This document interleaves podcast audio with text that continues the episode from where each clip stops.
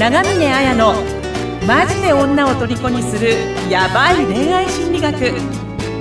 この番組は累計2万人以上の男女の悩みを解決してきた恋愛相談師長峰綾がオリジナルの恋愛心理学を応用して人生の問題を解決していく番組です。それでは本日の放送をお楽しみください。長峰彩です。こんばんは、インタビュアーの村松です。はい。今日も金曜日になりましたので、ポッドキャストの方をお届けしていきたいと思います。えー、長峰さん、今日もよろしくお願いします。こちらこそよろしくお願いします。はい。それでは早速なんですが、はいえっ、と、今回 LINE アットの方に来たご相談の方を読まさせていただきます。あいいですね。なんか最近 LINE アット盛り上がりすぎてて、はいなん。か始めたのはいいんですけど、相談返すのが全然追いつかなくて、ああ、LINE だとやっぱり、こう、来やすいんですかね。なんかすごいやっぱ身近なんだと思うんですよ。あなので次々はい次々来て、ちょっと返信できてない人もいるんですけど、こうやって回答していきますので、あのはい待っててくださいねっていうことで。ちなみにあの、私のカレー屋も LINE アットやってますんで。あ、本当ですか？じゃあそちらも登録してぜひ。カレーハウスバロンでしたっけ？あ、カレーハウスバロンですよね。そうです、そうです。じゃあそちらはいも同時登録で。はい、同時登録で。はい。俺なんかカレーをプレゼントするんでとか。はい。じゃあちょっと脱線しましたはね。い。じゃあ、相談の方に早速、はい、始めていきたいと思います。ははいい。今回、佐藤さんからの、えーっとご相談です。えーはじめまして、現在大学生の男です。うん。自分は今に至るまで一度も恋愛経験がなかったのですが、彼女が欲しいと思い始めています。ですが、顔はかっこよくもなく、コミュニケーションも得意でないため、自信がないです。うん。会話のコツなど教えていただけないでしょうか？うん。追加ですいません。女性との会話を長く続けるコツも教えていただきたいです。ということです。はい。ありがとうございます。えっ、と、サットさんですかね？はい。サットさんは、えっ、と、じゃあ、で大学生だけど、恋愛経験が、女性とのお付き合いしたことが一回もなくて、まあ、恋愛したいと思ってるけど、まあ、外見がいいわけでもないし、コミュニケーションも、まあ、うまくないから自信がないから、まあ、特に女性との会話の仕方、まあ、長く続ける方法を教えてほしいっていうところですかね。はい、そうですね。うーん。なるほど。まあでも、あの、自信とか別に恋愛に必要ないですけどね。そうなんですか？いや、別に自信なくても恋愛できると思うんで、あの、そこはなんかあんまり気にしなくていいかなとは、あの、別に、あの、励ましてるっていう意味でですよ。はい。あの、なんか自信が、恋愛って自信が必要っていうよりかは、なんかその、よく当たって砕けろっていうじゃないですか。はい。恋愛って当たらないと砕けるんで、あの、あ、なんかとにかく、あの、バッターボックスに立ってバット振らないと意味ないんで、はい。なのでその辺、自信よりも、とにかく失敗を恐れずやっちゃってっていう感じかなとは思うんですけど、自信より勇気の方は大切なんだ。そうですね。はい。行動しろっていうことだと思うんですけど、そうですね、なんか女性との会話をうまくはい活かせるとか、長続きさせるとか、なんかど,、はい。どうですかね、まあ恋愛関係になりたい時にっていう時に、なんか村松さん、また無茶ぶり、いつもの中身の無茶ぶりが、どうですかね、なんか、あ、僕ですか？はい。なんか、ここうしたらいいんじゃないの、とか、どうですかね？僕は最近はですね、何も考えないですね。無心でやれと。はい。考えると、いいことって浮かんでこないような気がしちゃって。あなんか、リラックスして。あのー何も考えないと、意外と会話って盛り上がるような気がしますね。なるほど。なんかじゃあ、まあ、ああしようとかこうしようとか、次はこれを話そうかとか、まあ、あまはいりその、考えすぎずに、はい。なんとなく、ただ、リラックスして横にいればいいんじゃないか、みたいな感じですか？ね。そうですね。何も考えてないですね、自分は。そうですね。でもまあ、あの、私もそれ、それ、あの、アドバイスしようかなと思ったんですけど、やっはい。ぱりあの、リラックスした状態でいるってのが大事だと思うし、あとあの、まあなんか、えっ、と、よく、本当にこのサットさんだけじゃなくて、まあ恋愛をしたい、まあ、好きな女性がいるんだけど、まあ会話？コミュニケーションがうまくないから、その会話を長く続け、会話を長く続ける方法とか、あの、どう言ったら盛り上げられますかとか。はい。うん、まあなんかそういう質問って結構よく来るんですけど、はい。なんかあの、別に、恋愛する上で別に面白いこと言う必要もないし、あまず会話長く続ける必要も全くないと思うんですよ。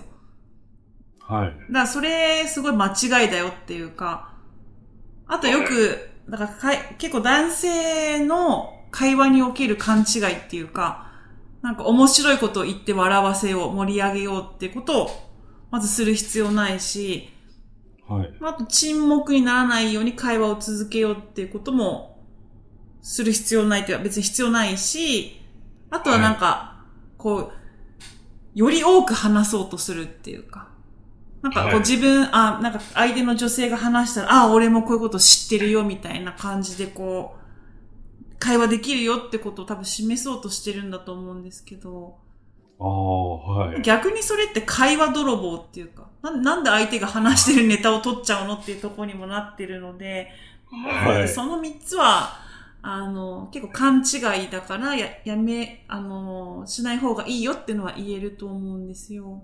はい。最近あの、知り合いの女性が、その会話泥棒っていうのを言ったばっかだったんで、あ、本当ですか？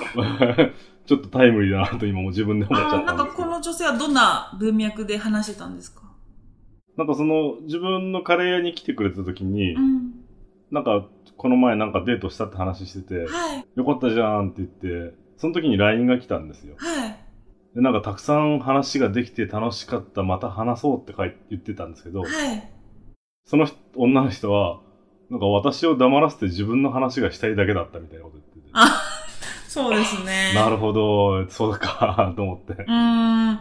あの、本当になんか、間違ってるんですよね。やっぱり男性ってその会話で自己アピールしようとか、その面白い一面を見せようとか、はい。なんか沈黙になっちゃうとこう、まあ不安になっちゃって無理して続けようとか、それこそね、はい自分はこんだけ知ってるんだよみたいなことを示して、会話泥棒っていうか、なんか自分自分なんか自分主導になっちゃうから、それって別に会話じゃなくて、会話ってやっぱり、ボール投げる、投げるじゃないですか。はい。で、受け取ってまだ投げ返すってやっぱ、相互交流、キャッチボールですよね。はい。多分壁打ち、壁打ちになっちゃってると思うんですよ。なんか、なんか女の人いるのになんか、一方的になんかこう壁打ち、はい。会話キャッチボールやっぱしして相互感で深めないと、はい。関係、恋愛関係が深まっていかないんで、やっぱりね、その、村松さんのお客さんの女性が言っていったようなことを、多くの女性は本当思っての本音ですよね。ああ、多いかもしれないですね。そうです。いや、圧倒的に多いと思いますよ。多分自分も昔はそうだったと思います。こら村松みたいな 感じですね。若かりし頃は。でも本当にあの、本当に壁打ちじゃな壁打ちじゃなくて、相互のキャッチボールってことをまず心がけてほしいと思うし、あとあの、一番大事なのは、あの、まず、なぜ女性と会話するのかっていうところを考えてほしいんですよ。その、はい。まあどういうことかっていうと、あの、なんか、なんとなく恋、なんとなくぼんやり思ってるんだと思うんですね。恋愛するその、か女性と恋愛したい、いい関係になりたい。あだったら会話をしないといけない。で長く続けないといけないって、あおの、そ、その前にやっぱり、まずなんでその、じゃあ女性と会話するのかってことを考えれば、やっぱ女性と恋愛関係になりたいからですよね。っていうことですよね。そしたら、はその、まあ、恋愛関係って何なのとか、愛って何なのとかっていうことをちょっと考えていくと、やっぱりその恋愛とかって、まあ、他、人間関係ですよね、ある意味。私はその恋愛って特別なものではなくて、まあ、恋愛関係っていうように人間関係の一部だと思ってるので、はい。うんだから、その、関その信頼関係を築いていく必要があるってことなんですよね。きだから会話するんですよね。ああ、そうですね。うん、だからなぜ会話するのかも考えないで長く続けたいとかって、アホかって感じなんですよね。はい。だってそ、そ、長く会話続けたって恋愛関係になれないじゃないですか。そうですね。ただ、時間を浪費するだけのような気も。そうですね。なんかずーっとね、なんかこう、今日あった出来事とか、この一週間の出来事を長く続けようと思って、まあ、なんか日誌のように、なんか話してても意味ないじゃないですか。はい。だからもう本末転倒だからやっぱなぜ女性と会話するのかっていう時に、やっぱり、その、まあ特にね、他の人間関係よりも恋愛関係ってすごく距離が、相手との心も体も距離が近い、だから親密だし、あと、持続性、やっぱずっとつ長く続けていきたい関係っていうのがあると思うので、まあ、そういう信頼関係を築くために会話をするわけですよね。はい。そしたらどうすればいいかって結構見えてくると思うんですよ。はい。うん、だから、じゃあ、親密な信頼関係相手、自分のことをど、信頼関係を築くためにはどうしたらいいって思ったら、じゃあ人が信頼とか、まあ、ラポールみたいなのを抱くときって、やっぱり、お互い分かり合ってる相手がどんな人なのか、分かる？で、自分がどんなの人かも分かってもらうっていうか。はい。だから、そういうふうにお互いのことを、相手を分かる必要もあるし、自分を分かってもらう必要もある。だからはい。それを会話っていうものでやっていこうっていうことだし、あとは単純にその、どうしたらその信頼関係とかずっと一緒にいられるような関係かなって言ったらさっき村松さんが言ってたリラックスしてる、はい。よく女性は居心地がいい人が好きとかって言うんで、それリすごくリラックスし緊、緊張してないでなんとなく一緒にいられるとか、あと、本当ただ一緒にいるだけで楽しいとか、はい。なんかこの人と一緒に話してると嬉しい気持ちになるとか。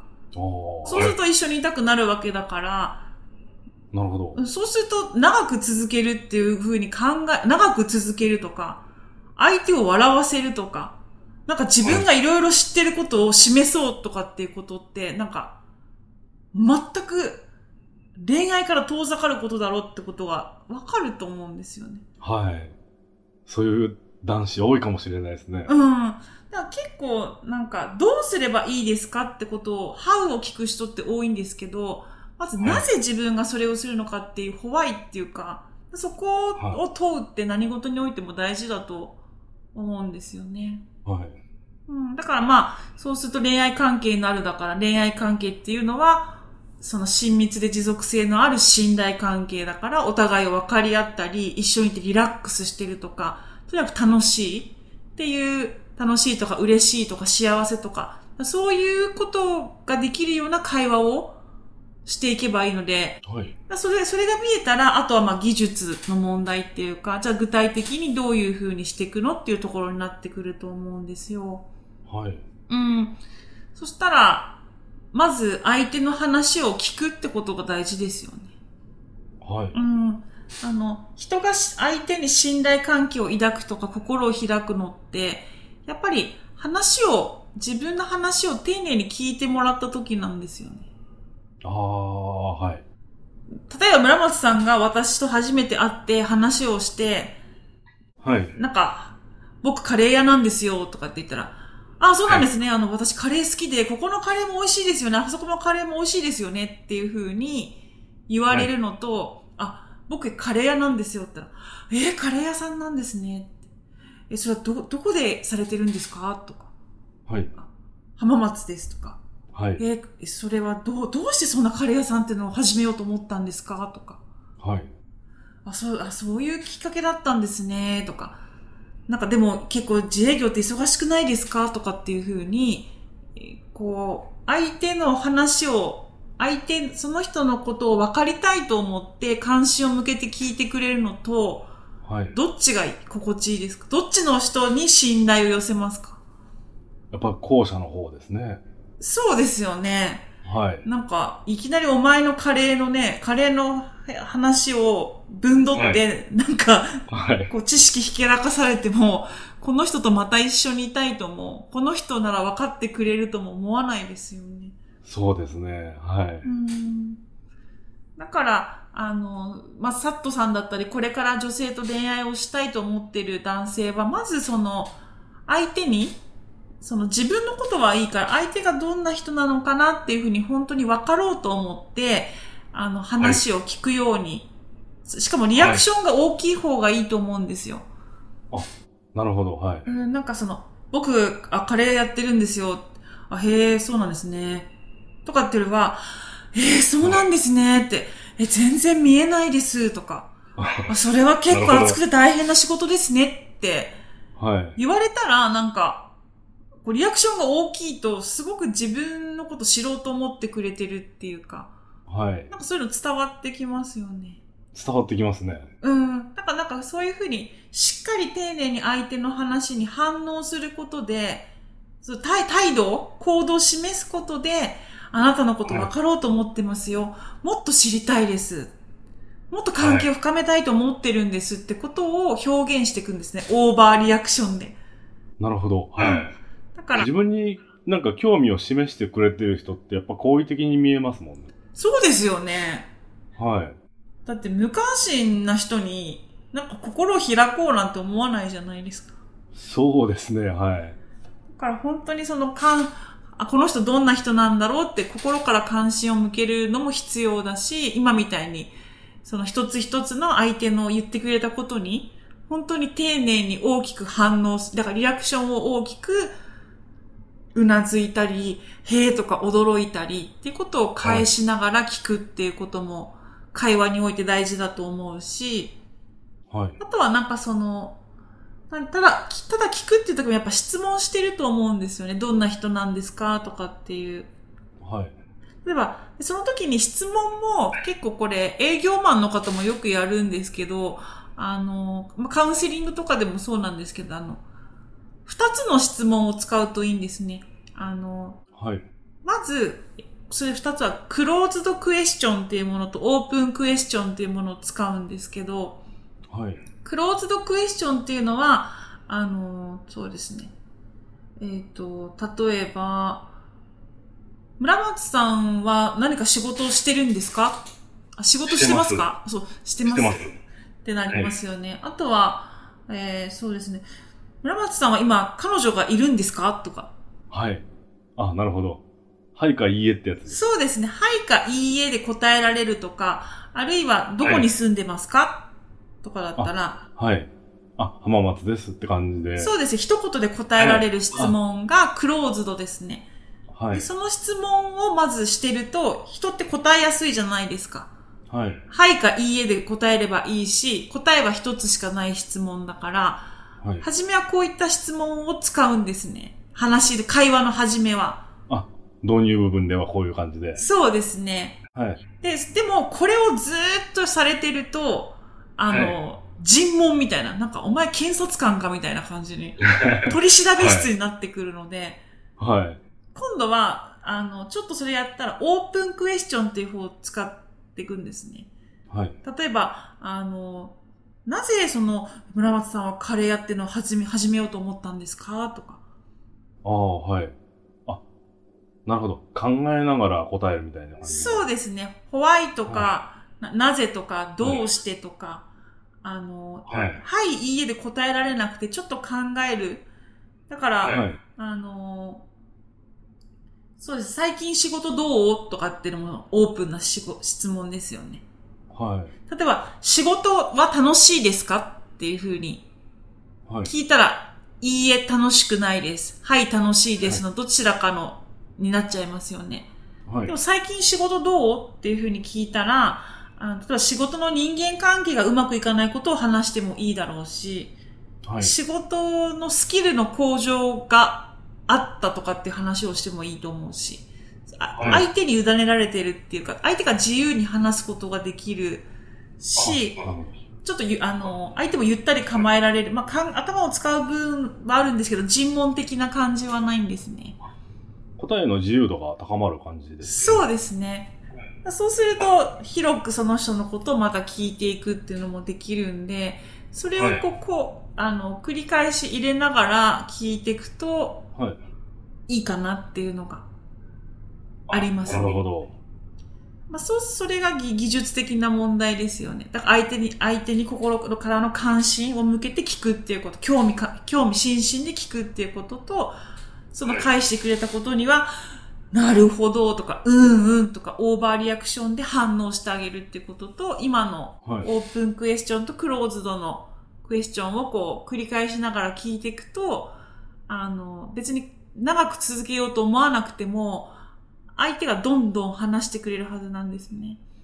そうですね。はい。うん話や、でもそん、それを駆使して、そのテクニックを持ってって、話を聞いてくれる男性っていうのは、多分ほとんどいないと思うんで。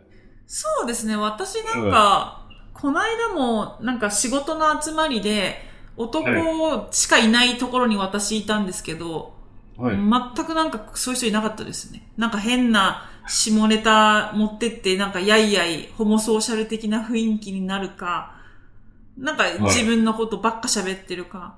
ああ、なるほど。で、まあこっちはちょっとホステスみたいに聞いてあげなきゃいけないのかな、みたいにあなってきちゃうんで、はい。だからこれできる人って本当に男性でいないし、やっぱ女性、はい。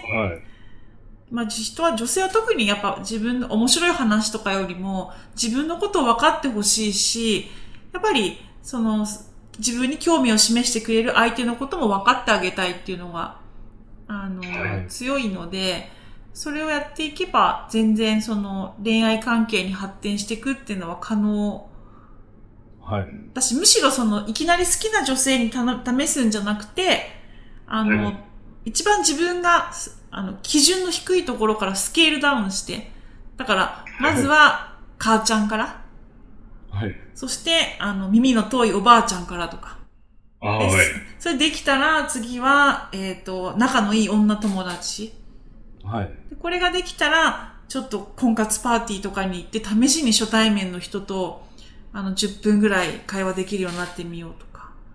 ああ、はい。段階を踏んでいけばいいと思うんで、はい。うん。そんな風にしてやると、恋愛関係が深まる会話ができるようになると思いますね。はい。じゃあ、佐藤さんは、えっと、今言ったオープンクエスチョンとクローズドクエスチョンはい。を意識しながら、えー相手に興味を持って、あの、深い話ができるというか、話を聞けるように頑張ってみてください。はい。必ずできるんで、また、あの、できた暁には報告ください。はいまあ、できなくてもまた相談ください。はい。じゃあ、そんな感じで、え、頑張ってみてください。じゃあ、はい今日はどうもありがとうございました。ありがとうございました。反対になってますね。最後。私どっちだったかなと思って言っちゃった。締め泥棒してしまいました。ちょっとびっくりしました。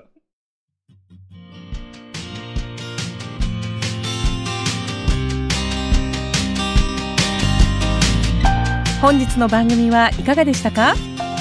番組を聞いていただいたあなたにプレゼントがあります。ポッドキャストの再生ボタンの真下にあるエピソードメモの表示ボタンをクリックすると長峰綾のオリジナルメディアラブアカ僕らの恋愛アカデミア復縁アカデミアの URL が掲載されています。それぞれのメディア内に完全無料で受講できる恋愛成功の極意満載のオンライン講座があります。ぜひ登録して幸せをつかんでくださいね。それでは次回の放送をお楽しみに。